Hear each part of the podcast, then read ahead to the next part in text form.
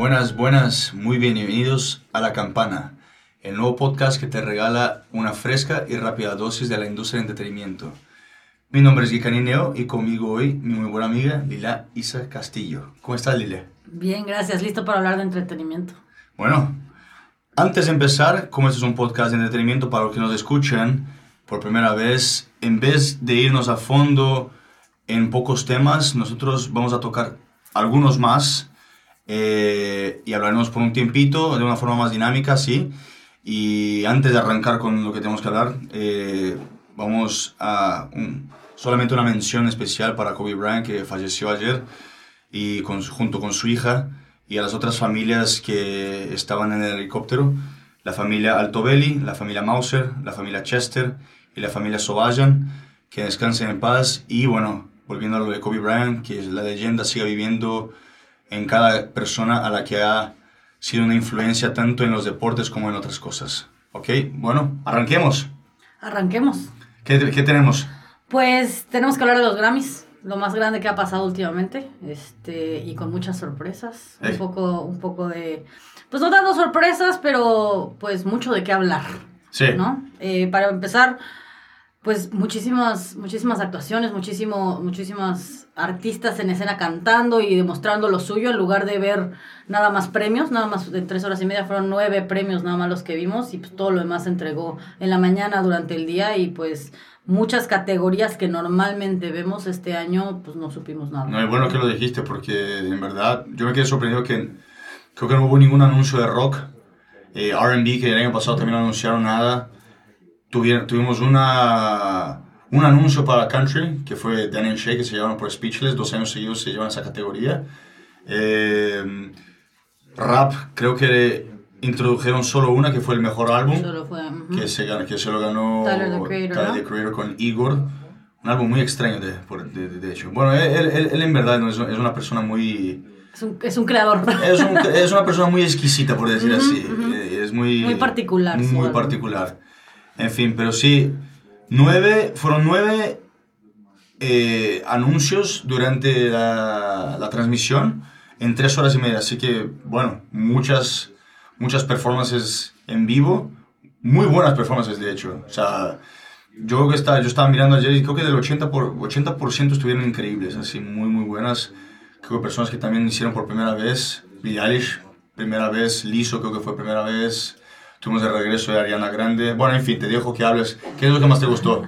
eh, pues mira, los Jonas Brothers siempre son garantía. A mí me gusta verlos otra vez en el escenario porque siempre han tenido esa buena química y siempre dan una excelente actuación.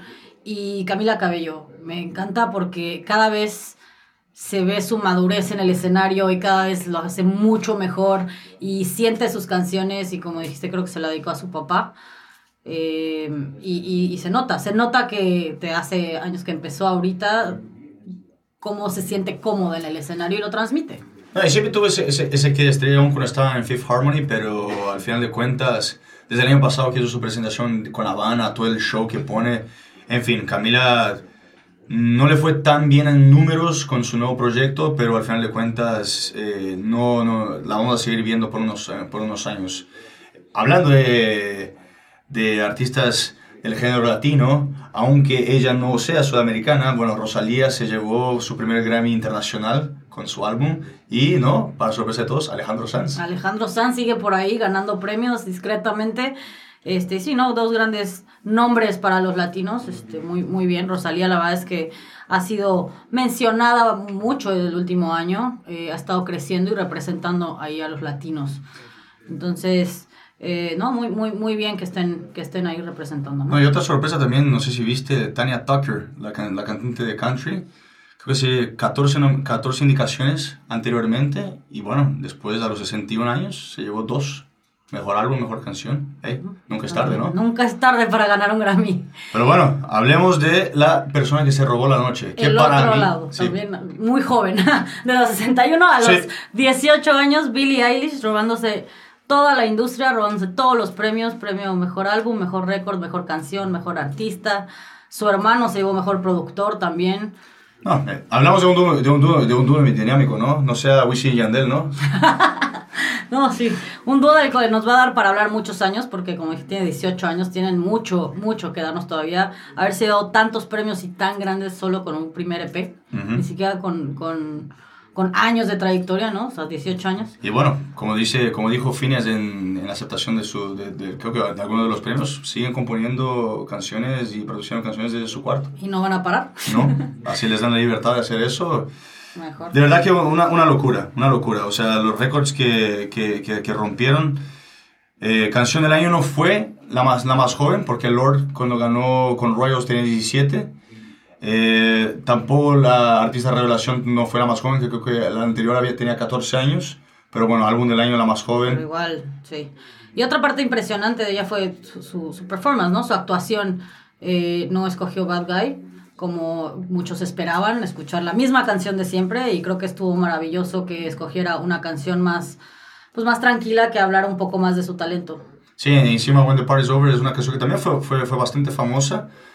No tuvo el impacto que tuvo Bad Guy, pero porque tampoco es tan pop, por decir así. Pero en lo particular me encantó la, la versión que, que ellos hicieron con fines en el piano. Y al final de cuentas, espero yo, espero yo que ese sea el camino por el cual estén trazando para la canción de, de, la nueva película de James Bond.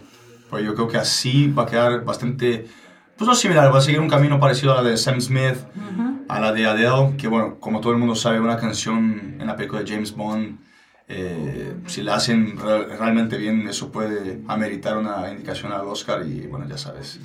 Para seguir ganando premios. Para seguir ganando premios. pues bueno, bueno, sigamos. Sigamos, bueno, hay que cambiar, ¿no? Otro tema. ¿Qué, qué, hacemos ahora? ¿Deporte? Hablemos de la, del abierto australiano. Bueno, abierto australiano, primer Grand Slam del año.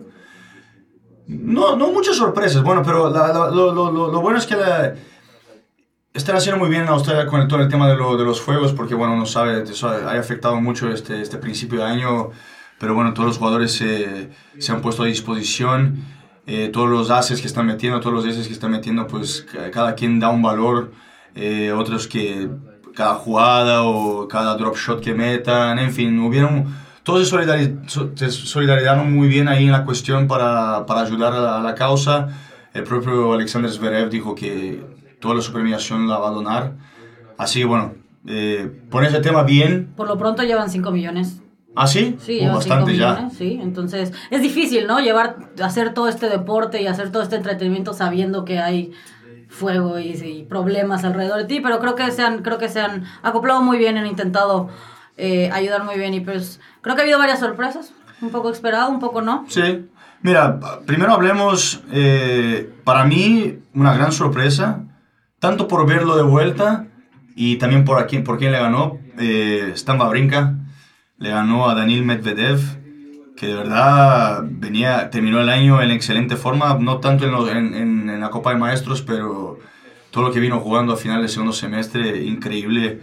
Eh, vos has leído también que él se sintió que es su mejor partido desde de la operación. Sí, está diciendo, tuvo, operación, tuvo dos operaciones en la rodilla izquierda en el 2017 y poco a poco ha ido recuperándose y, y apenas este torneo dice que se siente en su top siente que está en lo mejor que ha jugado y pues bueno, claramente se ve ganando y siguiendo avanzando. No, encima, bueno, cuando, cuando decimos sorpresa es más por el nivel que estaba jugando Medvedev antes, el año pasado, pero no tan sorpresa porque de hecho eh, va a brincar su primer, su primer Grand Slam fue en el Abierto de Australia y siempre ha, ha, puesto performances muy buenas acá en este torneo, así que bueno, a ver si sigue, ahora se enfrenta a Zverev, que de verdad, no, una sorpresa para los que lo conocen y, su rendimiento en los Grand Slams, pero bueno, siempre ha tenido el potencial que tiene. De los otros de, de, la talla de caballeros, bueno, Rafa Nadal se juega con Dominic Thiem, Tennis Sangren, sorpresa, pero no tanta porque también ya ha hecho, juega con el señor Roger Federer. Y antes de cambiamos a las mujeres, de hecho en este momento están jugando, Novak Djokovic eh, está jugando con Milos Raonic. Y bueno, la semana siguiente, la semana siguiente volvemos a tocar el tema, a ver quién se ganó. A ver en qué quedó, a ver si Federer logró el título que quería. Bueno, el 21, ¿no? Bueno, cambiemos a las mujeres. A las mujeres, pues tenemos a, a Caroline, Caroline Wozniacki retirándose. No puedo decir bien su apellido, estos, estos nombres rusos se me complican, pero Wozniacki eh, pues ya retirada. Ya, perdió en tercera ronda partido. con la, la, la, la tunisiana On Jabeur, que sigue viva de hecho. Eh, juega, juega hoy por la noche con Sonia Kenning de Estados Unidos, pero sorpresa del lado de las mujeres, que bueno, siempre es un poco más volátil en ese tema. Pero Si no tienes tan establecidos a tus Nadal, a tus Federer. Sí, ¿no? no, hace poco mucho. Si no, si, no, si no sos Serena Williams, lo demás es como que se viene un poco. Pero bueno, eh, Aparece alguien como Ashley Barty. Ashley Barty, bueno, jugando en casa, a ver si logra ganar su, su primer Grand Slam en casa como la número uno del mundo. Se ganó Roland Garros el año pasado, pero sigue ahí batallando un poco. Pero bueno, ojalá que en casa eh, es siempre una motivación extra. Pero bueno, a mí en lo particular muy bueno, muy bueno ver de vuelta a Gabriel Muguruza jugando bien, jugando sólido y se enfrenta a lo que para mí es una sorpresa, Anastasia Pavluchenkova. 30, siembra número 30, pero se le ganó a, Ashley- a Angelique Kerber en la, en, la, en la ronda pasada, que ex campeona también en el 2016. Y antes de eso se le sacó el número 2 del mundo, Carolina Pliskova. Pero nada, eh, ¿quién, se ha, ¿quién se ha retirado también? No, no retirado, pero su último torneo, ¿no? Los Bryan Brothers, sí, es su, no es su último partido, porque al parecer, par- bueno, parece ser que van a acabar el año, todavía tienen unos torneos, pero es su último abierto a Australia. Es- ya se despiden de esas canchas, dicen adiós, y entonces Muchas conquistas, ¿no? muchas conquistas. Ya veremos. fueron 6, 7 títulos que se ganaron ahí. Bastante, ¿no? Difícil decir adiós, ¿no? Eh. ¿Dónde ganaste? Y bueno, antes, antes, antes de, de cambiar de tema, bueno, eh, mucha suerte a nuestros latinos que están jugando quizás esta noche. Santiago González de México, que está jugando con Ken Skapski, eh, juegan contra los australianos Mark Purcell y Luke Savio. Y el salvadoreño Marcelo Arevalo, que está haciendo parcería con Johnny O'Mara, juega con los Siembra 4, Iván Dodic y Filip Polasek. Pues mucha suerte, ya estaremos viendo la próxima semana a ver cómo A- les fue. A ver cómo les fue. Ey, que acompañe mucha suerte ahí. Muy bien. Bueno, ¿qué más? Siguiente. Siguiente tema. Pues vayámonos un poco a la guerra del stream. Eh, hablemos de Netflix. Eh, bueno, en los últimos meses ha sido Disney Plus, Disney Plus, todos quieren hablar de eso, pero bueno, Netflix tiene mucho preparado. Eh, sí, en efecto, Disney Plus le quitó un millón de suscriptores en Estados Unidos a Netflix. Sí desaparecieron un millón de personas de, su, de, su, de sus cuentas, pero creció internacionalmente. Entonces todos los números que no están teniendo en Estados Unidos los están teniendo en el resto del mundo. Y eso se refleja mucho a también eh, lo inteligente que por la parte de Netflix, que, han hecho muchos, sobre todo muchos shows, ¿no? Muchas series internacionales en Alemania, en Turquía, en Brasil, en España. Muchas series originales eh, en su plataforma que al final de cuentas tiene un apelo muy especial. Vemos en España con La Casa de Papel o tanto como Elite. Eh, en fin, hay, hay tantas series que no solamente en los países que se han producido eh, han, han tenido popularidad. Claro. Y, y encima, eh, los números son impresionantes. O sea, en, la última, en el último cuarto eh, pusieron 8.76 millones, de acuerdo con la página web Business Insider, eh, que lo que estimaba la Wall Street eran 7.65 millones. O sea, sobresalieron en ese tema, pero lo que dijiste, en Estados Unidos han perdido, están abajo y para mí tienen que hacer algo para, para volver a, a mantener, o al menos estar en el break-even, ¿no? En, en ese- Claro. en esos números, pero internacionalmente, como también lo dijiste, 8.33 millones de personas Uno- nuevas. 8.3 de Nuevas. los 8.7 son internacionales. Y creo que, creo que lo saben y lo están tirando a eso, porque a- anunciaron que van a abrir Netflix en Francia, van a abrir sus oficinas en Francia, posiblemente en Roma.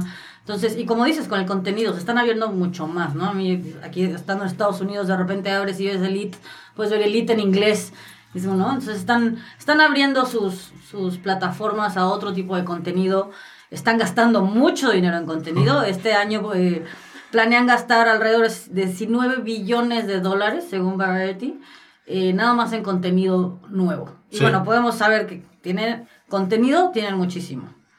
No, no, y, en verdad, y hemos visto, o sea, hab- hablemos de las películas, o sea, 24 indicaciones al Oscar, con todo, con todo producciones originales en casa, encima fue lo, fue lo mejor que hicieron, agarraron, agarraron un estudio de producción eh, para hacer eso, porque tienen que pagar tantas cosas eh, para tener la, el IP, ¿no? Eh, La propiedad intelectual, ¿no? La tienen que tener ahí. Entonces están- pagando tantas cosas que también tener que pagar estudios de producción ya era un costo muy alto.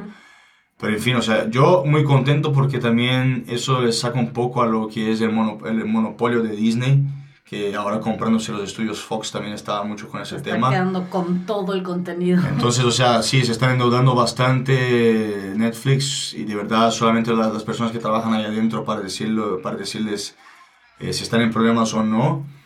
Pero al final de cuentas, 24 indicaciones al Oscar es bastante. Pero lo, lo, lo, lo, lo que han dicho, si Netflix no, no, no tiene esa capacidad de agarrar películas que son costosas, no hubiésemos visto, no hubiésemos visto una película tipo de Irishman, Claro. que cuesta, le subió hasta 180 millones de dólares, porque los estudios no quieren arriesgar a agarrar cosas de este estilo. No, no sé, no, no sé cómo Sí, ves no, eso. o sea, al final creo que me gusta, me gusta lo que están haciendo, su tirada de contenido nuevo y series, porque al final Disney Plus está ganando, está haciendo lo suyo, pero con todo el contenido que ya tenía. Sí está haciendo Mandalorian y algunas series nuevas, pero se está agarrando de que tiene muchísimo contenido anterior y Netflix está yendo hacia adelante.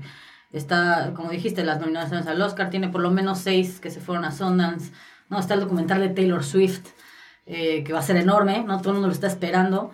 Eh, tiene muchas películas, como dices, The Irishman, ya es contenido nuevo y está empezando a futuro. Igual y, pues como dices, igual les está afectando, se están endeudando un poco por ahora, pero creo que están pensando a futuro y no confiando en seguir pagando Friends, en seguir pagando series viejas y mejor estar generando cosas nuevas. No, eh, eh, bueno, para sustituir Friends y eso, pagaron un, montón muy grande de dinero para, para sacar eh, Steinfeld. Mm, Así que van a tener una serie de esas de, de comedias. Claro, pero, pero están viendo el futuro. Sí, no, claro, Ah. bueno, de hecho hasta anunciaron la semana pasada la cantidad de cosas que tenemos. Mira, tenemos la, la continuación para To All the Boys, To All the Boys I Love, que eso es una película que a vos te encanta, ¿no? Me encanta, estoy feliz de ver a Noah Centino, Centino de nuevo. Están, bueno, anunciaron la, la Horse Girls, tenemos también I'm Not Okay With This, que es una película con, con Eli Fanning. Eh, tenemos la película The Last Thing He Wanted, que es la película con Ben Affleck y Ah, Anne Hathaway, Hathaway. y William Dafoe. Increíble, la verdad yo he, visto, yo, yo he visto los temas y... Los temas, no, perdón, yo he visto los cortos y se ve bastante interesante. En fin, están buscando formas de, de seguir produciendo contenido en masa, pero contenido original, porque también está el tema de cancelan muchos shows después de una o dos temporadas. Y bueno, a mí me duele el corazón, pero me han dicho, y yo he leído la semana pasada que Mindhunter, la tercera temporada está Está suspendida suspendida indefinidamente, ¿no? indefinidamente porque el director quiere hacer alguna película. Así es, pues, son los Bueno, contratos. Así es, así es. Pero, en fin, podemos seguir hablando de Netflix porque hay mucho tema que hablar. Pero, Pero- ¿por qué no mejor hablamos de películas? Bueno, ya Cambiamos el tema a The Gentleman. Exacto, porque bueno, casi temporada de Oscars, ¿no? En dos semanas se viene. Y bueno, antes, antes de hablar de Gentleman, solamente de tocar 1917, 1917, se ganó los DGAs, que mucho no tiene mucho significado, pero es un paso más a que ganen como mejor película en el Oscar. Pero bueno, si no lo han visto, 1917, Ya nos tendrán en dos, tres semanas hablando. muy buena película. Si la quieren ver, verla, por favor, es, un- es un- una forma distinta de hacer grabación. Pero en fin, enfoquémonos otra vez nuevamente The Gentleman, la nueva película de Guy Ritchie. 20, 19, perdón, 19 años después de su película The Snatch. Snatch. Con un cast completamente diferente. En, en The Gentleman vemos a Matthew McConaughey, a Hugh Grant, a Charlie Hunnam. Harry eh, Golding, Harry Golding es... son- Michelle, sí, Michelle, Dyer, ¿cómo, ¿cómo se llama? Strong. Sí, bueno. En fin, seguimos con eso. Y bueno, eh, como dices, 20 años, bueno, 19 años después de Snatch, pero seguimos viendo un Guy Ritchie. Este, creo que, pues sí, tiene grandes películas eh, como Aladdin, ¿no? Tiene King Arthur y diferentes películas, pero no vemos la Rock and esencia. Rock and Roll también, no vemos la esencia de, de, de Guy Ritchie. Rock and Roll un poco, porque la produce y la dirige y sí, La pero... también. Y la escribe, igual que, que, Que que Snatch. The Gentleman, Igual que Snatch también. igual que Snatch también.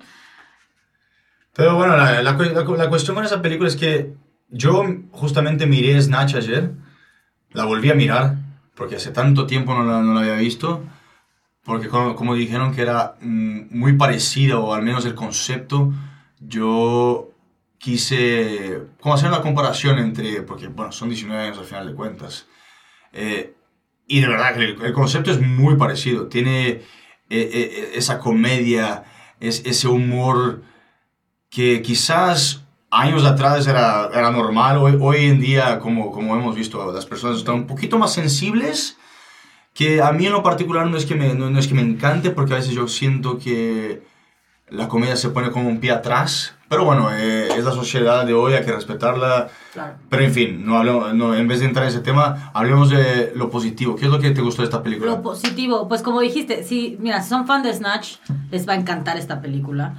Eh, muy Guy Ritchie, tiene cortes muy rápidos. De repente tenemos momentos más lentos, pero a mí lo que me gusta de, de, de esto es la violencia cómica.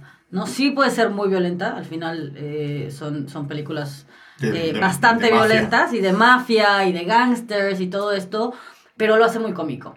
Y eso, y eso lo disfruto mucho. La actuación de Hugh Grant me parece fenomenal. Increíble, ¿no? Eh, no, la película no, pues no va para Oscars, no nada, pero en una de esas Hugh Grant se puede meter en algún premio porque es maravillosa. Se queda muy lejos del el Hugh Grant que de- conocemos de los diarios de Bridget Jones y el, el, el romántico y demás. Entonces Sí, claro. hace un excelente papel. A mí me costó cinco minutos, tres, tres, cinco minutos darme cuenta que era él. Este, tan, tan buena me pareció su, su actuación. No, y encima hablamos- si hablamos de actuación, Charlie Hunnam también hizo un papel, se puede decir que secundario, pero no tan secundario porque participa bastante. Pero en ese papel como que él hace, sin dar spoilers, ¿no?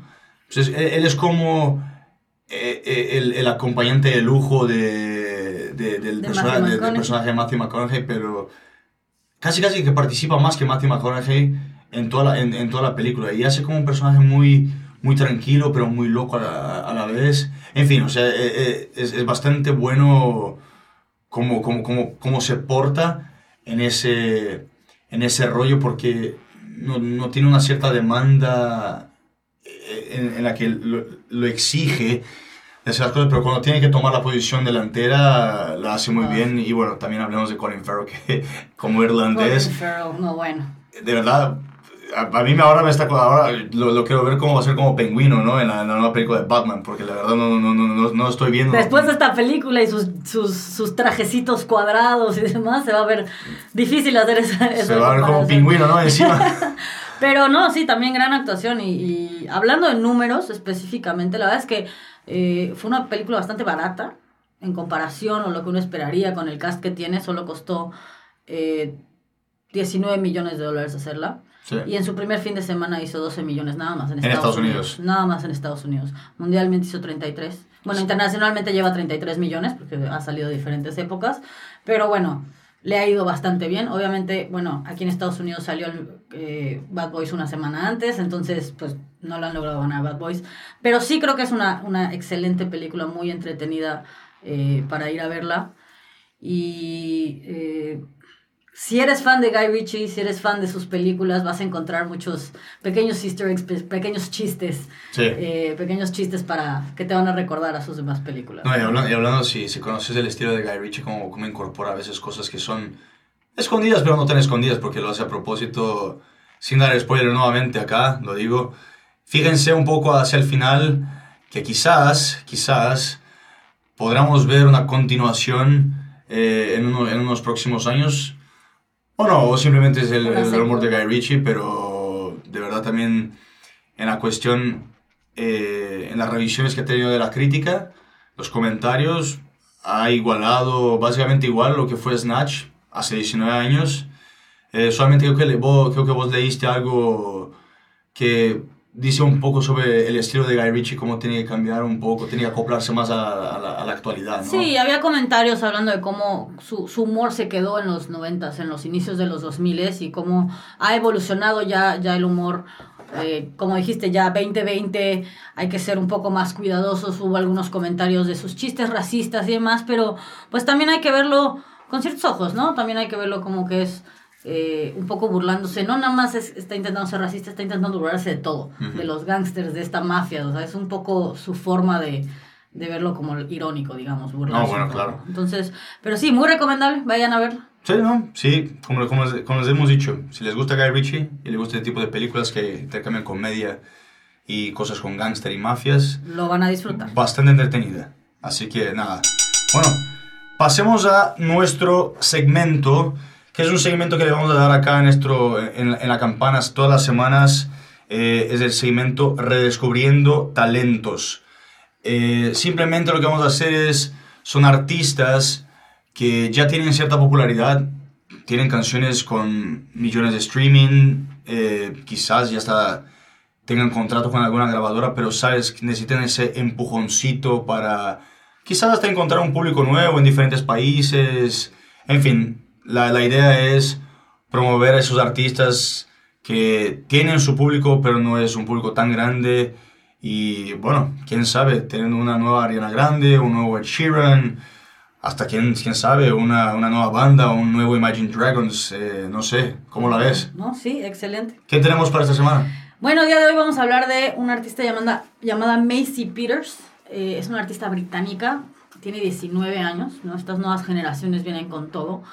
Eh, lleva 12 EPs, sacó el primero en el 2018, eh, acaba de sacar otro en el 2019 y tiene un par de singles ahí también, también en Spotify. Está con Atlantic Records, ya tiene una disquera, eh, pero como varios empezó por YouTube, ¿no? Ella ahorita ya tiene 4 millones de escuchas en Spotify al mes y tiene dos canciones que superan los 50 millones de, reproducciones. Entonces sí tiene su, su, su comunidad y sí hay gente que la escucha, eh, pero como dices, es, es, unas que igual y no son A-listers, ¿no? No son así, No, nuestra y- Taylor y- Swift. No, y encima para tener una canción con más de, con, con más de 60 millones de reproducciones en Spotify, que solamente tenga, o sea, ni siquiera llega a los 100 millones, a los 100 mil seguidores en Instagram, es una barbaridad. Encima, eh, en una entrevista, la, la copresidente de Atlantic Records eh, dice que es increíble el talento que tiene Maisie, que desde que la escuchó dijo, bueno, está, está muy para adelante. Y, y, y- la hemos visto. Eh, ha sacado comparaciones más actuales como Maggie Rogers, como Haim, eh, pero así como lo dijiste, como varias cantantes, sobre todo en, la, sobre todo en Gran Bretaña, como Dua Lipa, también fue descubierta en, en YouTube. Y bueno, vi- viste lo que es el fenómeno ahora, pero bueno, eh, eh, ella, pero ella se considera más como una, una compositora, ¿no? Ella, ella Sí, se claro. considera más, ella le gusta más escribir. Que tiene, tiene números grandes, ¿no? Como 90, 100 canciones al año que escribe. ¿no? Sí, sí, ella habla de, de cómo eh, escribe que ella más que cantar nunca vio, nunca vio el ser cantante o ser famosa como, como algo que podía hacer en su vida. Ella simplemente escribía. Eh, lo comparo un poco y yo lo pensé también en cuanto la escuché con, con una Taylor Swift al principio, ¿no? Cuando escuchas, pues ves estos videos de ella escribiendo las canciones de amor y demás. Eh, ella se considera como emo girl pop, más o menos. Este, en este mundo de todo reggaetón y demás, está bien escuchar de repente un, una balada más tranquila y ella se enfoca mucho más en contar sentimientos, que es esto, ¿no? O sea, justo como es compositora, ella escribe y escribe y escribe y escribe. Eh, también en una entrevista dijo que espera escribir por los próximos cu- 40 años, ¿no? Tener 60 y llevar 40 álbums. Y escribe diario, dice que escribe canciones, en una semana puede escribir 20 canciones, ¿no? Igual y no todas top, todas no son un hit, pero eh, pues siendo compositora, y creo que como decías, los números lo muestran, ¿no? Si en, Sí. si en Spotify tiene millones y millones de reproducciones, en Instagram no, pues es porque el talento está ahí, ¿no? Su voz está ahí, su música está ahí. entonces- No, y encima ya, ya ha salido, de, Estados, ya ha salido de, de, de su ciudad, ¿no? De Brighton o de Londres, lo- donde, donde esté viviendo, porque, viste, sus artistas viven, viven, viven en la calle, como, como, como le podemos decir, ¿no? Pero más en los aviones, pero ya, ya ha salido, ya ha tenido su tour por Estados Unidos, algunas fechas por ahí, o sea, ya, ya está creando su público internacional también, no solamente local. Eh, pero en, en sí es, es, es una voz muy, muy particular, muy, muy relajante pa- para, para escucharle. Quizás no, no, no, no, no sea, ya sean lo- lo- los hombres que no se fijan tanto en la letra, pero escuchen la voz. La voz es, es una voz muy rica de escucharse. Y, tiene, y, y las melodías que ponen también a veces son muy, son muy crudas porque pues es, es simplemente una guitarra o a veces acompañada de, de- de un teclado. Pero en, en fin, yo, yo le veo un buen futuro. No, no, no, no, no sé si podría decirle que va a ser tremendo, eh, liso. Sí, no, no va a ser así como... No, y, y si, y si lo, y si lo es, le vas a tardar un poco, a no ser que algo se vaya viral Claro. en, la, en, en internet, así algún, algún video, como la propia Dualipa que ya tenía, pero New Rule se fue, explotó.